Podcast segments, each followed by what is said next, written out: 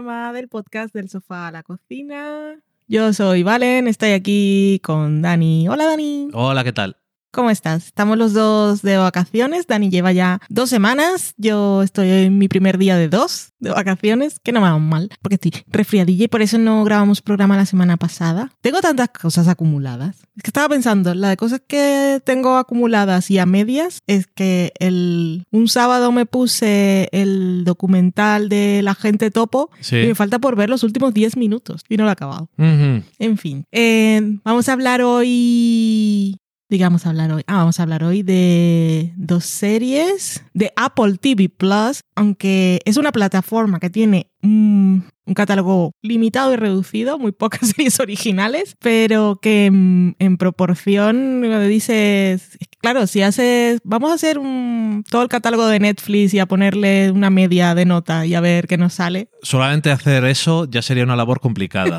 Bueno, podríamos hacerlo, mira, para no liarnos con las series más populares, esas que salen, las más vistas de Netflix, y te haces un, promedio así de, de, aunque sea oficial, de Metacritic y tal, y luego ves las de Apple, y entonces, porque, bueno, a lo que voy es que tiene, lo que quería decir, es que tiene muy pocas series, pero casi todas son buenas o muy buenas. Y lo comentábamos ayer por aquí, que la única que yo no he visto y de la que menos se habla es la de Sí, que era aquella de ciencia ficción, que se gastaron un montón, un montón de dinero, que yo no sé si es malísima, mala o simplemente aburrida, pero no sé, nadie me ha intentado convencer de que la vea. Es esa es la que es Jason Momoa y es después de un apocalipsis Y son ciegos. y no sé y la gente es ciega. Sí, nadie, nadie me ha dicho, tienes que verla. Ni a mí personalmente, ni me lo he encontrado ninguna crítica o un comentario por Twitter random, ni nada. Y, pero que es una plataforma que es difícil de ver. Primero, si no tienes dispositivos Apple, no tienes una tele que sea, porque nuestra tele supuestamente ahora es compatible para hacer el play, pero no, porque cuando pones el episodio a los cinco minutos dice no sé qué historia, este vídeo no, No, sé qué. que se iba, se quedaba ahí cargando y cuando lo proyectas con el teléfono pasaba lo mismo, incluso descargándolo. O sea, no es por internet, que aparte tenemos Sí. internet de sobra, pero Y que en este- aquí en casa los dos usamos ordenadores Mac, tenemos iPhone, tenemos iPad y aún así queremos ver, queremos ver las series en la tele y no es posible. De hecho, es más fácil, tristemente, de ver. Si quieres ver una serie que ya está estrenada, sería más fácil verlo con el. con la aplicación de screeners para periodistas que tienes tú. No todas, pero sí. Te dejan proyectar las series que ya están estrenadas. Sí. Que es que lo hacen como, no, es que si lo, si lo haces más fácil, ¿qué? Si, si el, la- No. el pirateo va a ocurrir igual. Les da igual, o sea, parece que no tiene ningún interés en que la gente vea sus series, ni siquiera, ni siquiera los que tienen sus dispositivos, que no es una obligación y es una pena, porque se habla poco de las series de Apple, pero normal. Mm. normal. Y nosotros hemos visto, nos pusimos con For All Mankind, que para toda la humanidad en estos días, porque se habló muy bien del final de la segunda temporada y la segunda temporada en general. Y dijimos, pues vamos a probar y nos pusimos un episodio a ver qué tal. Ya hemos acabado las dos temporadas y de eso vamos a hablar hoy. Y también vamos a hablar de Mythic Quest, que se estrenó la primera temporada, también es de Apple, se, se estrenó la primera temporada del año pasado y 2020 para los que hagan del futuro, del pasado. Y va a estrenar ahora, bueno, el 7 de mayo estará disponible ya los dos primeros episodios de la segunda temporada. que No sé cuándo va a salir este programa.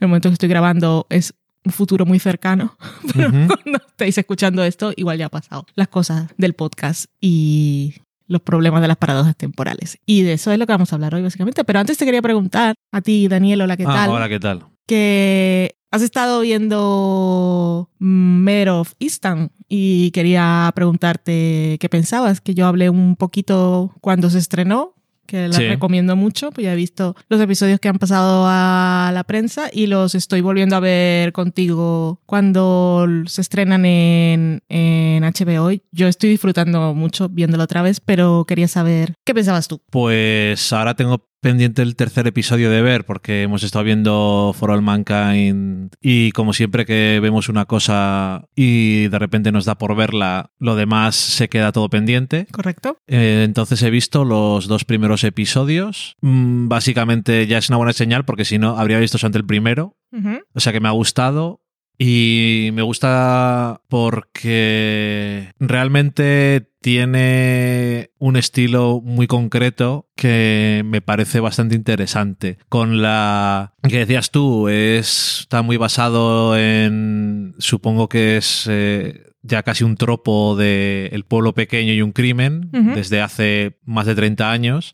Y usa ese, esa, la base de, de esas cosas que tienen otras series que hemos visto, pues desde Twin Peaks hasta Broadchurch, pero en este caso lo de Broadchurch se da también un poco más y Twin Peaks como alguien de fuera viene al pueblo en el que todos se conocen y aquí es alguien de dentro, porque aquí también viene alguien de fuera, pero no es el protagonista de la serie. Y es un ángulo un poco distinto y aparte la zona en la que transcurre también es una zona, zona muy concreta de Estados Unidos.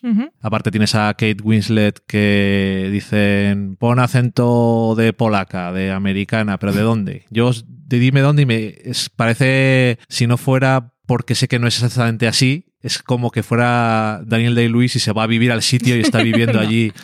La verdad es que, es muy buena actriz Mm. y tiene uno de esos papeles que yo no sé ya ni por qué lo menciono, pero bueno, antes se decían, es como cuando hacían, yo qué sé, voy a poner un ejemplo, esto es todo un poco sucio, pero bueno, es como cuando, por ejemplo, a Charlize Theron le dieron, o la nominaron al Oscar, y dieron el Oscar por Monster. No me acuerdo. Bueno, papeles en los que las mujeres no eh, tienen que lucir eh, hermosas ni nada en concreto, ¿no? No representan el canon de belleza hegemónico. Bueno, eso, bien dicho. Lo que yo he dicho, pero, pero dicho bien. Em, pero eso, que tiene. Es lo que comentabas tú, que tiene una, una aproximación a, a la exposición de, de, de datos para la audiencia muy concreta, y es ninguna. A no ser que los personajes de forma natural puedan hablar de ello.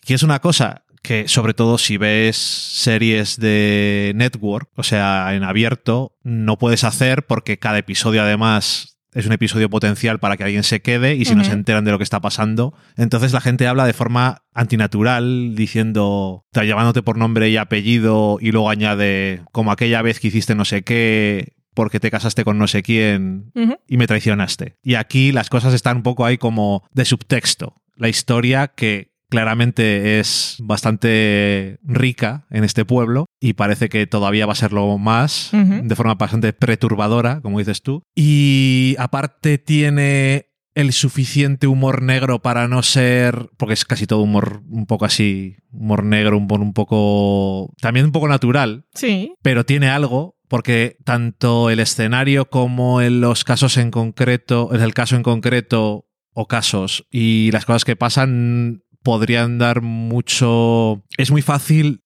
que se dé a la Eh, atmósfera deprimente. Es muy fácil true detectivear. Sí, y darle más seriedad, que la, no tiene por qué no tenerla, pero la levedad, como todos los que estamos vivos, o sea, todos los que escuchan este podcast, aún así, un saludo a las inteligencias artificiales que nos estén escuchando.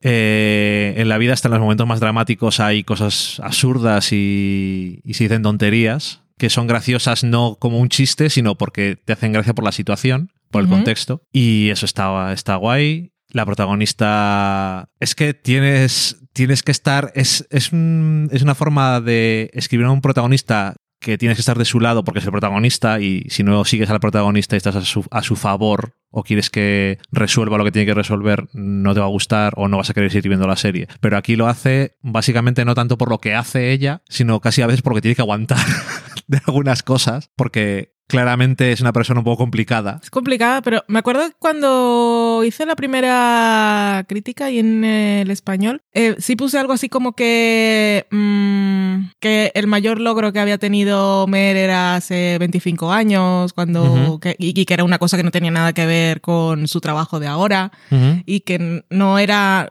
como en otros casos que siempre son detectives que son súper listos o que tienen que están en el espectro y entonces parece que tienen superpoderes o- y decía algo así como que ella no era una gran detective no era excepcional en nada. Y otra vez viendo el segundo episodio me dije sí y no. O sea, no te la presentan como alguien excepcional y súper infalible y que lo resuelve todo, pero sí que es buena. Sobre todo es una persona que tiene muchísima compasión, Sí. porque hay un momento en el segundo episodio en el que hay alguien que la está acosando y le tiran un, un objeto por la Sí. ventana que rompen y le caen cristales encima y viene la hija y le pregunta qué ha pasado y ella dice, no, nada, es un padre que está enfadado y preocupado. Y, y le da igual, que no es, Sí. no se pone ni nerviosa, ni asustada, ni grita. Y entonces dije, esto en realidad me está diciendo mucho del personaje y no me había fijado lo suficiente. Yo, ¿sabes lo que pasa? Que yo creo que si es, si demuestra que es buena en su trabajo, Hmm. creo que es muy buena en su trabajo. no lo, es, pasa luego es que lo veremos más. su mayor fracaso, su mayor triunfo no tiene nada que ver con su trabajo y es una de esas cosas muy americanas de el héroe deportivo, Hmm. que lo hemos visto hasta en Parks and Recreation, con el hombre este que había hecho, había tirado una canasta y todo el mundo le contrataba para Sí. anuncios. Y su mayor fracaso también está ocurriendo ahora mismo de forma profesional, porque claramente tiene dos fracasos personales, pero realmente por el que le están dando más mierda todo el día es por un caso que no ha conseguido resolver.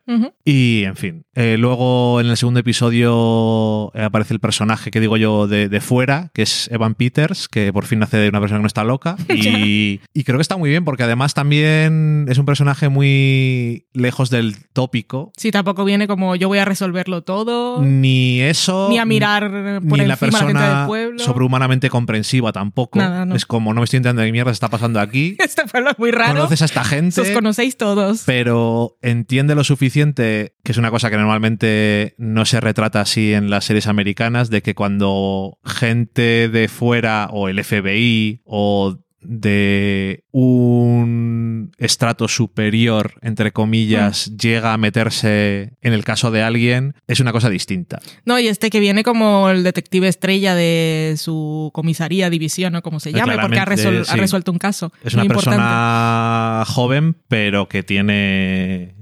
Eso, que ya, ya sabe lo que hace. Y supongo que le vendrá bien de vez en cuando en el futuro a ella tener a alguien que pueda ver las cosas desde fuera. Porque ella, a ella me imagino que le es imposible ser objetiva, viendo que conoce a todo el mundo que está implicado en todo. Los conoce o son familia.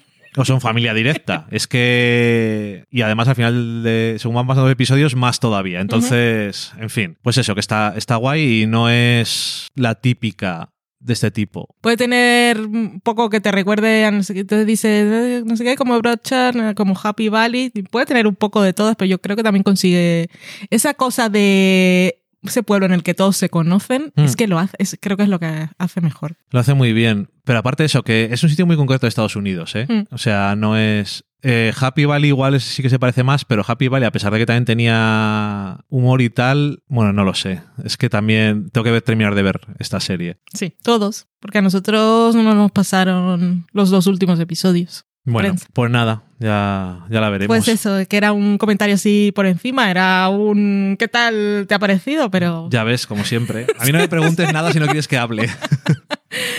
pues la, la otra serie, bueno, empecemos por la que vuelve y dejamos For Mankind para el final, es Mythic Quest, que llevaba el banquete de cuervos en la primera temporada, en esta segunda no, lo han dejado así, que va muy bien para los hashtags y para los titulares, porque te ocupa muchos caracteres. Aunque tengo que decir que tenía que haberle puesto otro subtítulo, pero bueno, a partir de un cierto episodio. Bueno, pero da igual, sí. Bueno, es que tendrían que haberlo cambiado. Durante la temporada y tampoco es. iría bien. Eh, es que lo de los titulares, los series largas es un problema. Pones crítica, pones la, el título de la serie, si temporada y la cadena es que no te caben. El SEO es una maldición, porque a veces tienes que poner las cosas para SEO y es que parece que estás escribiendo y que el español no es tu lengua materna. Que Sí. a veces lees como quedan los titulares y dices, nonsense, esto no tiene ningún sentido, nadie habla así. Bueno, Mm, en Qué bien hablar. Bueno, da igual. Eh, tonterías. Eh, Mythic Quest, segunda temporada. Ah, muy bien. Ah, nos estrenan solo los dos primeros episodios y se pueden hacer críticas generales, pero no se puede, así te lo digo, que no Mm. puedes decir nada de lo que viene así muy particular, pero sí podemos decir, bueno, sí puedo... De hecho, puedo decir yo que he visto algo, porque a mí nadie me ha dado acceso a esto. Estaba escondido detrás de una columna y Valen no me vio. Exactamente. Em, en mi caso, digo, ha vuelto muy bien. O sea, como si no la habéis visto, yo la recomiendo porque es que tiene, es comedia de workplace, o sea, como The Office, pero un poco el espíritu de, tiene esos momentos conmovedores de Parks and Recreation y tiene las cosas frikis de Community, que Megan Gans también viene de ahí y el creador es del It's Always Sunny en Philadelphia. Se tiene como lo mejor de todos los mundos, pero no es concretamente, no la ves y dices, ay, es esta serie, o sea, es, es su propia. Sí, tiene una curiosa dicotomía porque tiene tanta fe en la humanidad como lo contrario. Sí. Como que es cínica sobre la naturaleza del ser humano. Y está ambientada en una empresa que desarrolla videojuegos y te te habla de la industria como es y critica algunas cosas, lo que más sabemos, las cosas de la cultura tóxica de uh, algunos grupos de gente que juega o tal, y que hay pocas mujeres en la industria, todo eso te lo dice, pero también lo hace desde el respeto a la gente que le gustan los videojuegos, o sea, no es, no se ríen ni de los que trabajan allí, no. ni de la gente que, porque al final Ubisoft está, les, les, les bueno, les da dinero, pero no por, no por, no, no no condiciona lo que tienen que decir, tienen total libertad. Pero cuando Rob fue allí se dio cuenta que había tanto friki y es que las situaciones, yo me imagino lo de eh, la gente de los departamentos de diseño y, los del dinero, los que no son los creativos uh -huh. eh, o que se llevan los créditos de, de arte, eh, los, los currantis. y los que hacen las cosas que no se ven en pantalla. Eh, se ve que es súper realista, pero además lo puedes aplicar a cualquier otro trabajo. Sí. Lo mismo que pasaba en The Office, en una empresa de papel y había cosas, había personajes que tú decías, yo he trabajado con esta persona. y esto pasa en mi trabajo y ahí se ve muy bien.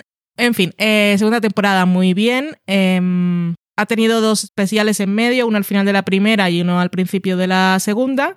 El final de la primera fue el en plena pandemia. Que, que hablamos de él. Que ¿no? llegó un abrazo ahí cuando no sabíamos que lo necesitábamos, que fue súper bonito. Y el segundo es como para darle carpetazo a eso. Sabemos que este mundo existió, lo hemos pasado muy mal. Fantasía, vamos a olvidarnos. Y en la segunda temporada no hay pandemia. O sea, ellos se han ido a, a un. Adentro no, de un año. Sí, adentro de un año sin decirlo, ¿eh? Tranquilamente. Y se exploran más algunos personajes en esta temporada, lo cual, como ya han pillado en, tan rápido en su primera temporada el tono de la serie y el papel que juega cada personaje dentro de su arquetipia, que lo hacen muy bien y la, Uh. todos tienen química. En esta segunda temporada han podido explorar más algunos personajes o darles más cancha. Y sin hacer spoiler, puedo decir que eh, a Rachel y a Dana, que son las testers, las conocemos un poco más como individuos. Sí, como personas más que... Que como la pareja de testers que están ahí y que se gustan un poco. Eh, a Poppy, ahora que ya no puede culpar a Ian de todos los problemas porque ella está al mismo nivel que él, pues la vemos enfrentándose a sí misma. y, ah, y lo otro que quería decir es que en esta temporada también tenemos un episodio especial, como tuvimos en la primera, pero tenemos dos episodios especiales. Uno que está en el pasado y uno que está en el presente. Para mí son Ajá. los dos. De hecho, el del presente no esperaba que fuera a existir. Me gustó, no sé si más, sobre todo el final. O los dos juntitos. No sí, sé, es como una mini Es un buen, es un buen paquete.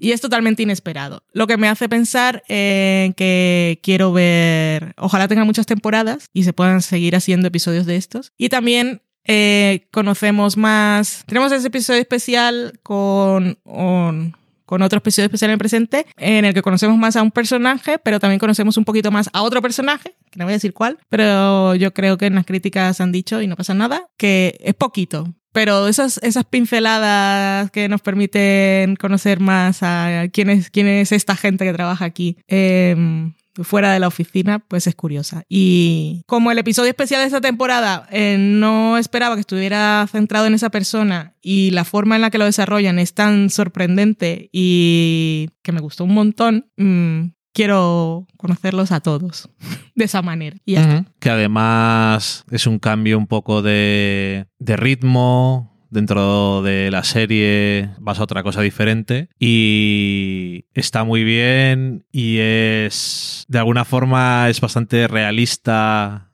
en algunas cosas. Hmm. Eh, a mí la segunda temporada me ha gustado igual que la primera, a veces más, pero creo que siguen la línea, pero de formas distintas. No se queda anclada para nada. De hecho, Sí, yo creo que crece tienen un en buen, esta segunda temporada. tienen un buen sentido en general de lo que es la historia horizontal. O sea, Hmm. no se centra tanto, ya que mencionabas The Office, Mm. The Office sí que tenía cosas que cambiaban, pero la mayor parte de la serie no pasa nada Mm. con la empresa. Ya. Ni con la carrera de los personajes, ni es un día en el trabajo y ya está. Hmm.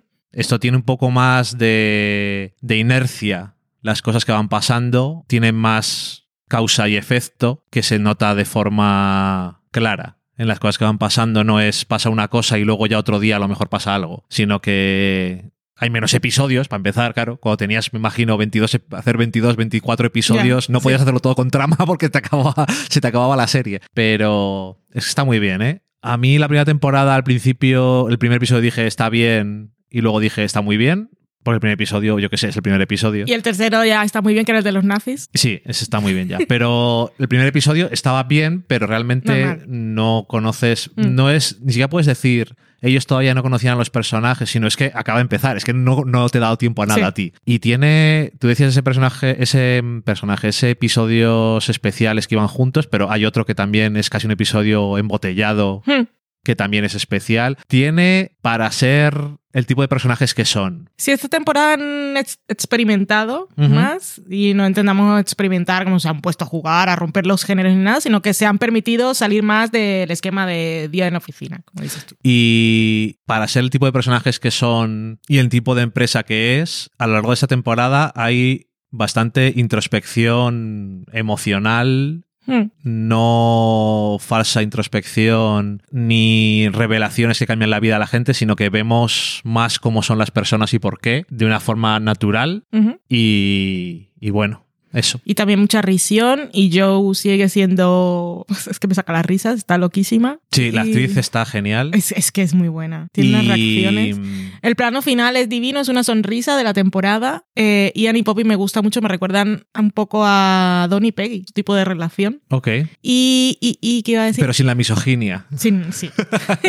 y em, que esto lo, lo he dejado programado para publicarlo el domingo en el español, pero lo cuento, que estuve en las roundtables entrevistando a los actores y antes me había preparado un poco que contaban en otros sitios. Y ellos tienen una, en la sala de guionistas invitan a los actores para discutir sus para hablar de sus personajes, cómo los ven ellos y tomar decisiones con ellos y tal, pero no es del rollo de a las nueve viene este porque vamos a hablar de su trama y nada, sino que tienen las puertas abiertas y pueden ir siempre o pueden estar para ver cómo funciona. Y estaba, hablé, le hice un par de preguntas a Jess, se llama Jessie Ennis, que es la que interpreta a Joe, y entonces me, de esto, de que cómo veía ella eh, esa forma de trabajar en la serie y tal. Entonces decía que no podía, que ella todavía no podía creer que le pagaran por ser actriz y que cada día le estaban dando una masterclass, porque no era solo eso de que podían estar en la sala de guionistas y ver cómo funcionaba siempre y opinar y todo, que era algo que ya en otras series ni siquiera sabía dónde estaban, ni, ni le veía la cara a los guionistas muchas veces, sino que eh, a todos desde el principio les dijeron que si estaban interesados en algo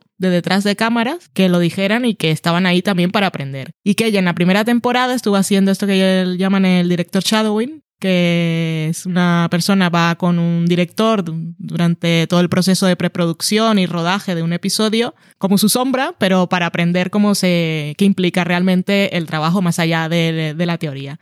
Y que ella estuvo haciendo esto con Rob en la primera temporada, que en esta segunda temporada ya la habían dejado dirigir algunas escenas en segunda unidad. Y, y eso, que, Pues que, están- que también había ido a edición y que estaban todos ahí, que el que quisiera aprender, ahí estaba. O sea, que era un poco decisión de, de cada uno.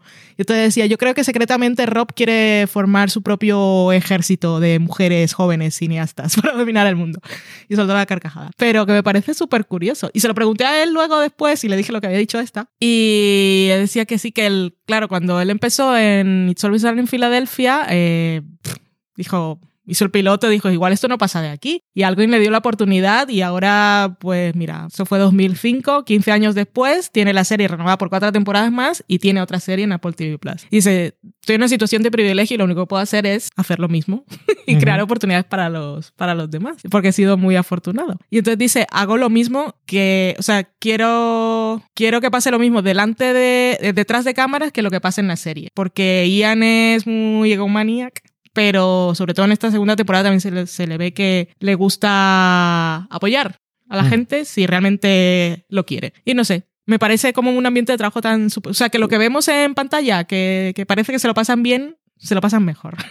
y que son buena gente. Eso siempre está bien. Además, eh, Rob no puede decir que no haya tenido suerte porque Distribution en Filadelfia a lo mejor es una de las series más raras de todo Estados Unidos en el sentido de cómo la hacen, cuándo la hacen. Y es la comedia más longeva ya de la historia. Esta. Es que eh, Langras yo creo que les dice, oye, así eso cuando os apetezca hacéis una temporada ya. Está renovada por cuatro. ya, ya, llegará. Y ahí está. Y además es que tampoco da igual porque son cortas, pero cada año hacen una cosa, hacen varias cosas super guays. Que nada, eso, que está muy bien. Nunca se me hacen aunque las hacen varias veces, nunca se me quedan eh, viejos los chistes que hacen de cuando una persona dice algo y otra persona que está al lado piensa que está siendo woke porque señala que estaba hablando de algo que estaba siendo racista o machista y la persona que lo dice dice, no estaban hablando para nada de eso. que le pasa varias veces a algún personaje por ahí. Em, nada, eso, guay. Mythic Quest, guay. Y la otra serie que vamos a hablar de Apple TV Plus, que era, ya os lo habíamos dicho, para toda la humanidad. Em, se estrenó la primera temporada en 2019 a finales, eh, que fue de las series con las que se lanzó la plataforma. Llegaron The, Morning Show, Dickinson, sí, para toda la humanidad, y sí. Y, em, creo que la renovaron para una segunda temporada cuando estaba emitiendo la primera, pero también creo que ya estaban, esas, creo que fue el anuncio, pero creo como ya habían construido ciertos decorados y tal, y eran las primeras series, y era Ronald D. Moore, lo mismo que The Morning Show, yo creo que ya estaban, ya sabían que iban a tener dos temporadas. Pero está renovada por una tercera, para los que estén preocupados o no lo sepan. Menos mal. Así que no pasa nada. Eh, pues eso, que era tenía Ronald D. Moore, como son tres creadores, los otros dos, perdonadme, no he buscado quiénes son. Y. El pedigrí está en Ronald D. Moore. O sea, ya no digo, no quiero poner el pie encima de los otros creadores. es que no, eh, me he dado cuenta ahora que es co-creada, pero que no, no lo he buscado antes. Y que era un proyecto que igual pude haber visto en su momento, porque a mi Battlestar Galactica me gustó bastante. Y, mm, y Outlander. Y Outlander. no tiene nada que ver. No tiene nada que ver, pero la primera temporada la vi tampoco estaba mal. La ciencia ficción me suele gustar, y, pero como las críticas fueron tan flojas, flojísimas, eh, no le presté atención y la olvidé hasta ahora, y, pero esta segunda temporada las críticas han estado muy bien, la gente que ya había visto la primera decía en la segunda guay, y el final había gustado mucho porque es como muy mm, que se ve que, que, han construido la temporada de principio a final, que no ha sido tanto, que no se ven decisiones tomadas a última hora, como que el, último episodio les ha quedado muy paquetito de todo lo que habían ido desarrollando durante la temporada. Que todo tiene el payoff. Sí, correcto. Y, y, bueno, que leímos las críticas y dijimos, vamos a probar, nos pusimos uno. A mí en realidad desde el primero ya tuvo algo que me interesó, porque la gente cuando lo dije, em, me ha gustado desde el principio, la gente me seguía diciendo, es que empieza floja y es desde el tercero. Obviamente el tercero es un subidón, que es el de las, las mujeres de ah. Nixon es un gran episodio y, cambia, es el, ¿cómo se llama? El punto de giro, no, el, el, antes y el después de la serie, pero también de la historia dentro del universo de la serie, o sea, es lo que lo, que lo cambia todo. ¿De qué va For All Mankind? For All Mankind va de, eh, es una historia de ciencia ficción, que es una historia alternativa, que se lo que te propone es que eh, los primeros, el primer hombre en llegar a la Luna fue un soviético. un cosmonauta. Un cosmonauta y que la carrera espacial continúa. O sea, que no se acabó como hemos llegado a la Luna y básicamente como en, nuestra realidad. Los primeros fueron los estadounidenses y, ya está. Sí, fue un poco... hemos, llegado, y, como que se apagó la llama. Luego han pasado cosas en el espacio, pero nunca han levantado las pasiones de cuando el hombre llegó a la Luna. Y entonces en, este, en la historia que nos propone para toda la humanidad, pues primero fue un cosmonauta y ellos fueron marcando, también fueron los primeros que enviaron una mujer y ese hecho cambió, lo cambió todo, porque entonces los estadounidenses iban un paso por detrás y tenían que ponerse las pilas y conseguir algo también importante para que cuando plantaran su bandera y la gente lo viera por televisión eh, pudieran ponerse una medallita. Y entonces eso abrió las puertas pues, a las mujeres en la NASA. Eso es, cuando lo dices así, sí, eso es, eso es lo que te propone para toda la humanidad y eso es lo que hace y te muestra pues, la carrera espacial. Pero parece poco interesante también. Porque es como que lo único importante, que a veces parece que lo importante es todo lo que hace diferente los guiños históricos que son diferentes en, esa realidad, porque hay personas que no se han muerto, otras que sí, presidentes que entran antes, después, ese tipo de cosas. Entonces dices, oh, esto es diferente, es un guiño. Pero eso está bastante de fondo. Y el, la, el mayor mérito de la serie está en conseguir que todos esos personajes que tienen alrededor de toda esa historia trabajando en la NASA y sus familias y tal, es que están muy bien construidos y todas esas historias son apasionantes. Y ver a la gente cosas. Porque tú decías que te recordaba a Halland Catch Fire y estoy de acuerdo contigo, porque es un poco pioneros y gente ahí luchando para hacer las cosas. Pero también es mucho Battlestar Galáctica, no solo porque está en el espacio, sino toda la parte de política, tiene sobre todo en la, en la primera también, pero sobre todo en la segunda temporada hay mucho de cosa política y tal. Y el zoom rápido en el espacio. Y también tiene, porque al principio también decían que era es como Mad Men en el espacio, porque ahí están las Astro Wife, sobre todo un personaje en especial que se queda un poco estancado en ese papel eh, de las mujeres de los astronautas. Y eso como está en los 60 pues te parece un poco, pero es que ahora que, todas las películas, todas las series que son de los 60 son Mad Men. No se, parece, nada, yo por eso me recuerdo más casi a Hazard Catch Fire, pero... Pero igual también tiene momentos de Mad Men de cuando complotean para hacer cosas y llevar la contraria, pero lo que tiene es, te recuerda a momentos de momentos buenos de buenas series, pero también es de Americans. Y pues si estás buscando referencias y os gusta alguna de estas series, pues tiene de todas ellas. Pero luego a nivel de ciencia ficción está muy bien. Ya no digo mm, la, la ciencia pues se lo han preparado muy bien y esto está clavado porque no tengo ninguna idea. Pero me refiero a como género, o sea, en la segunda temporada y en la primera. O sea, tiene momentos que son de ciencia ficción, de, películas de, terror en el espacio de o la soledad o las amenazas. O sea, hay momentos que cuando están en estaciones lunares que son súper tensos. Y también cuando están en los cohetes. O sea, esa parte de, de, ciencia ficción a mí me parece súper apasionante.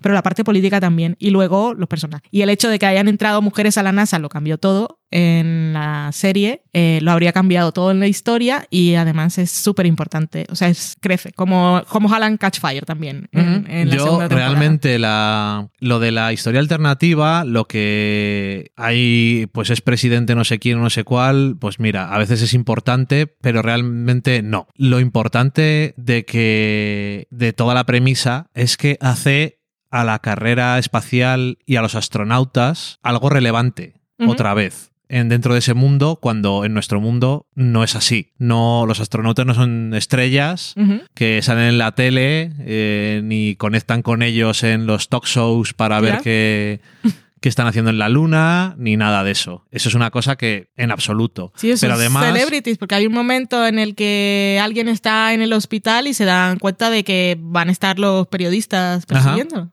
Pero eso es, entonces, el hecho de que es relevante hace que la opinión pública sobre ello sea un factor. Por lo tanto, hace que se aceleren también los desarrollos y hay cosas que son más modernas de lo que deberían de ser eh, o de lo que fueron en nuestra línea temporal. O sea, hay, hay cosas tecnológicas que, llegan antes, décadas antes. Porque eso es una de las cosas que lo comentan mucho en la segunda temporada, es que la NASA se está autofinanciando y tienen el objetivo de autofinanciarse por completo con sus patentes, nada más, Hmm. vendiendo las patentes. Hmm.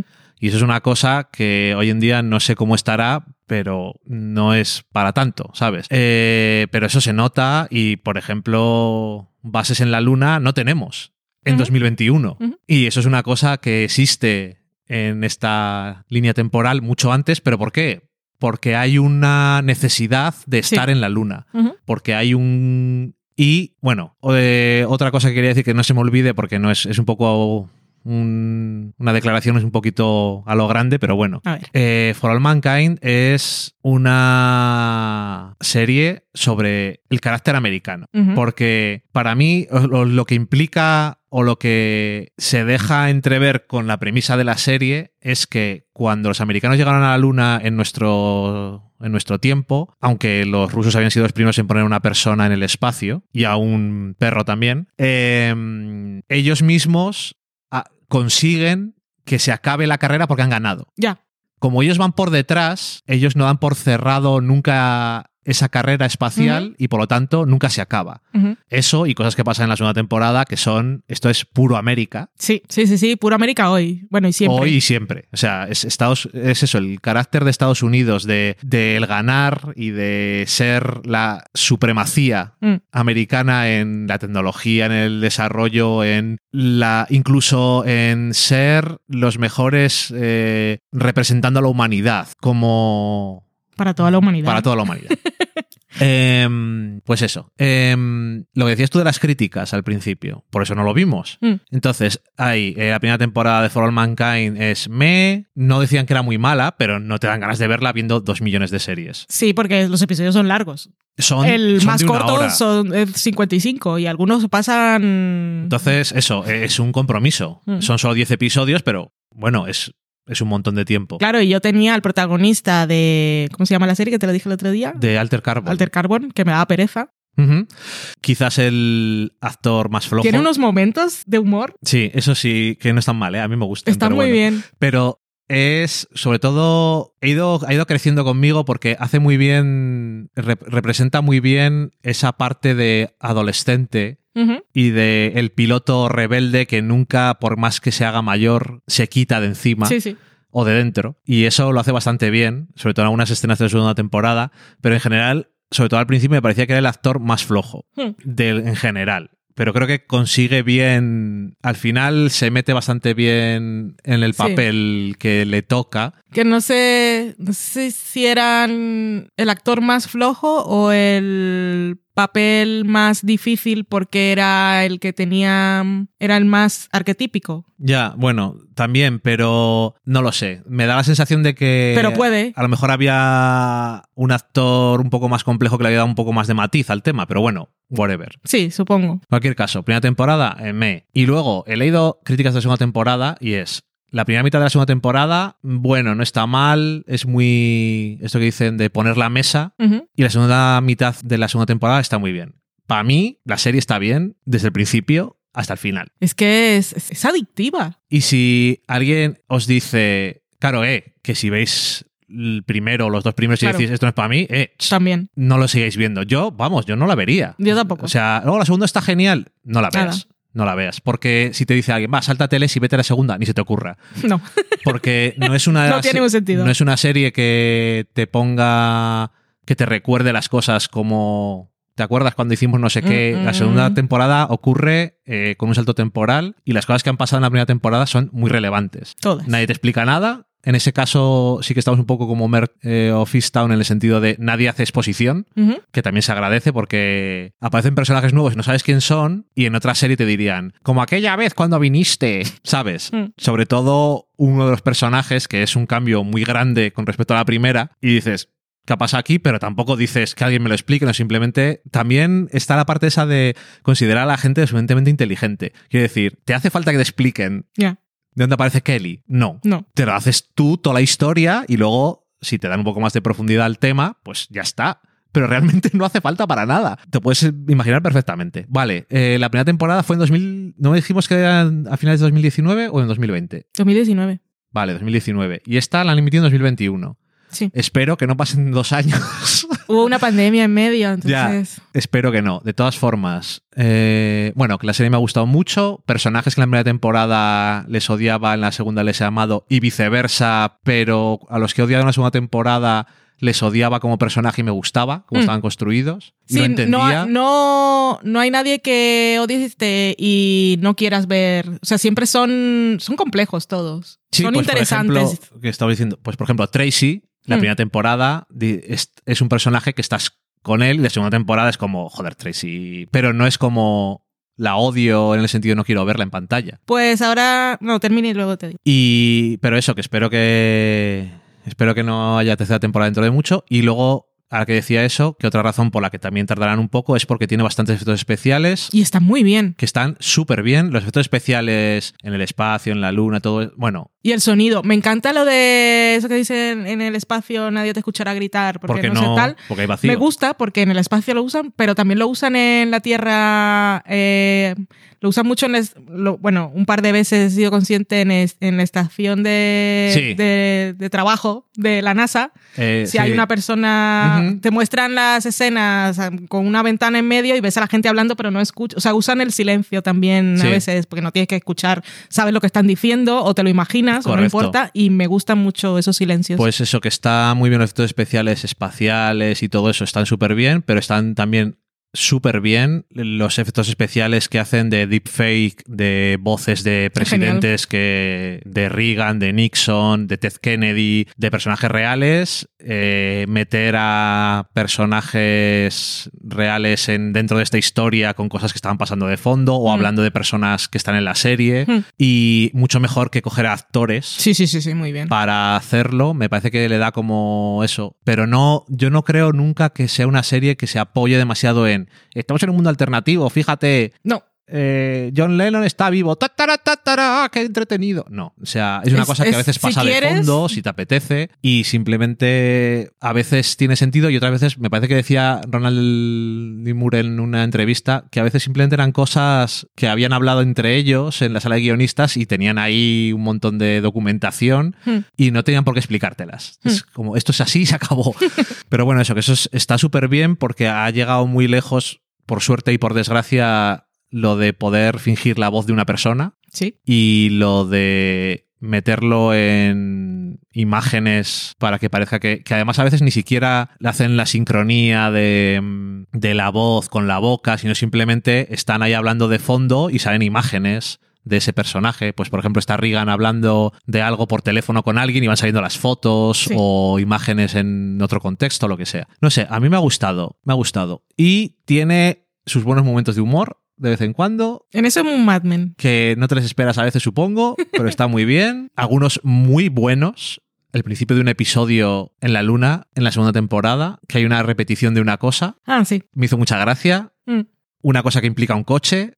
Eh, bueno, Muchos. hay más cosas. Y cualquier, casi cualquier cosa a la que le metan a hacer amargo que. Cuando les hablan a, a Ed y a Gordo como niños del cole, también es divertido. También. Eh, Luego tiene eso. Guay. Voy a ver si me si quiere escribir. Bueno, no tiene nada que ver. Em, bueno, lo que quería decir. Me ha gustado mucho. Me ha sorprendido que me gustara tanto.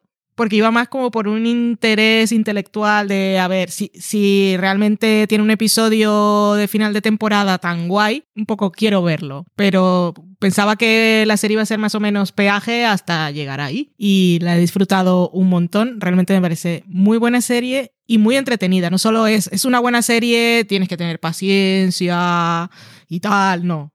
Me parece muy entretenida, momentos muy tensos, o sea, tiene un poco la receta, la mezcla perfecta de todo y si os gustaba Battlestar Galáctica y de Américas, yo creo que es... largos, pero no se hacen largos No se hacen porque largos. pasan un montón de cosas. Y hace un montón de tiempo que no tenía eso de quiero ver otro episodio, quiero ver otro episodio. Y cuando íbamos- nos faltaban dos para ver un día, o sea, los dos últimos, y llevaba yo desde la noche anterior pensando cuál era el mejor momento. Es que si veo, si vemos el primero, el noveno al mediodía, y entonces por la noche, mm, O sea, quería que fuera perfecto, ver los dos episodios seguidos y no ver nada más después. Se convirtió como mi propio evento, que fue muy guay. Eh, dos cosas que iba a decir. Bueno, una sobre todo que te iba a decir antes. Eh, tiene un podcast oficial de Apple. Yo estuve escuchando anoche un poquito y la mm, lo presenta no me acuerdo cómo se llama, pero es la actriz que interpreta a Dani en la serie es la que lo presenta. Entonces, por lo que he visto, em, empezaron a hacerlo con la segunda temporada y hacen uno por, como por, no hacen uno por cada episodio, mentira. Eh, hay nueve episodios disponibles, pero no son analizando cada episodio, sino analizando cosas de las que se habla en la serie con actores y con expertos. Y luego tienen dos o tres que son mesa redonda, con actores de la serie. Entonces tienen uno en el que hablan de los cuatro primeros episodios, otro en el que hablan de unos del medio y otros en el que hablan de los tres últimos.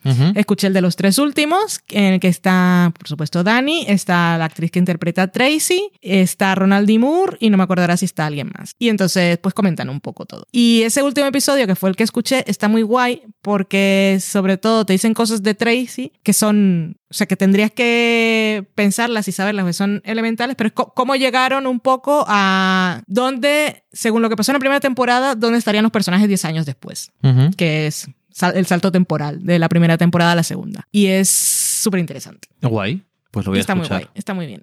Así que quiero escucharlos todos. Porque nosotros te habla mucho de ciencia y de cosas. Y de, cosas. sí, no tiene desde mi limitado conocimiento, no tiene mucha eh, ciencia loca. O sea, es muy... La ciencia avanza, pero es todo muy modesto. Hmm. No es de repente tenemos un mundo aquí que está... Es que tienen, tienen astronautas... Sí, porque estaba viendo los créditos de los episodios del podcast y tienen no sé quién, que es asesor de la serie y es astronauta actualmente o lo fue. O sea que debe ser ciencia ficción hardcore esa parte, o sea que es seria, pero bueno, queda igual. Que está muy bien. Ciencia ficción. Pero a nivel narrativo está espectacular. Ciencia ficción dura. Hardcore. Se llama así. Rock metal. ciencia metal. Eh, ciencia ficción. Ciencia de metal. La ciencia del metal. Vale, pues sí, eso, que está guay. Eh, yo ahí voy a decir, me voy a tirar a la piscina a decir que igual mucha gente no la ha visto.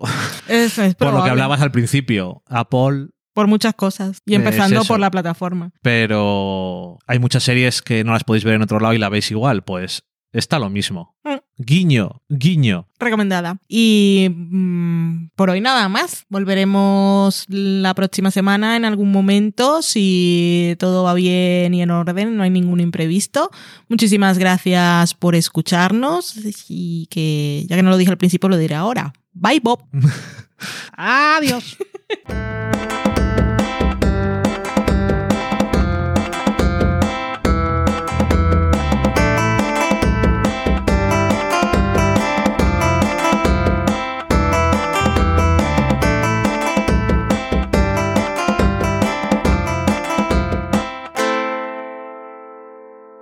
これなにこれなにこれなにこれなにこれなにこれなに猫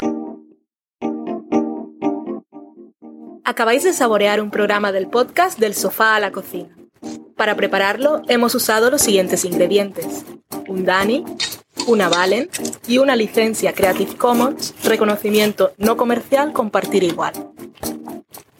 Cuando tenemos los ingredientes, los picamos muy finos, los dejamos pochando en una sartén y cuando estén caramelizados, los mezclamos con la licencia Creative Commons, que, cuidado, no admite uso comercial de la obra original ni derivadas, que se tienen que distribuir con la misma licencia que la original, siempre citando a los creadores. Después de 10 minutos, condimentamos la mezcla con iTunes, iBooks, Twitter y un poco de Facebook. Si no encontráis las adecuadas en el mercado, buscad el nombre del blog. A continuación, introducimos en el horno y, después de 30 minutos, lo servimos aderezado con música distribuida con licencia Creative Commons a través de Jamenda. Al final del post correspondiente vienen especificadas concretamente. Si tenéis alguna duda con respecto a la receta o a cualquier otra cosa, podéis preguntarnos a través del correo electrónico del sofá a la cocina @gmail.com. Buen apetito.